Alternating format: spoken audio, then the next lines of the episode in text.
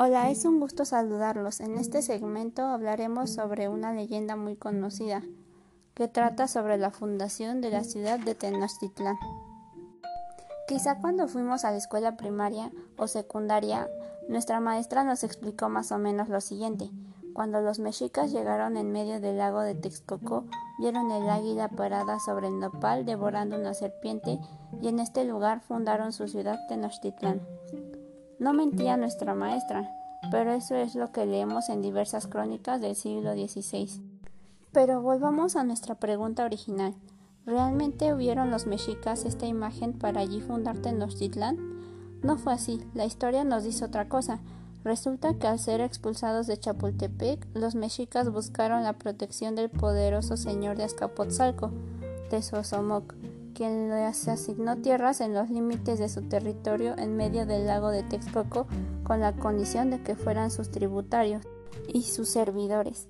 Al parecer, esto ocurrió hacia 1325 después de Cristo, según lo indican diversas fuentes históricas.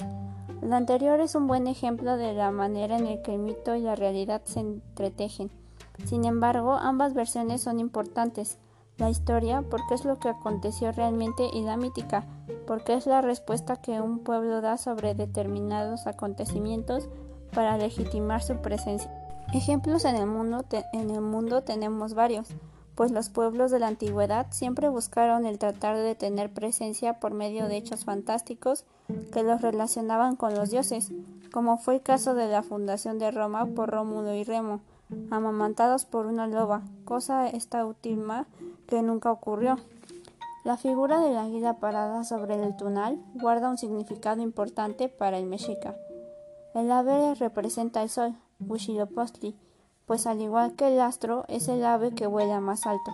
El hecho de estar parado sobre el tunal se vincula con el corazón de Copil, sobrino de Huitzilopochtli, que es vencido por este y su corazón arrojado en medio del lago, de donde nacerá el nopal, por lo que tiene estrecha relación con la guerra el sacrificio y el triunfo del, del numen.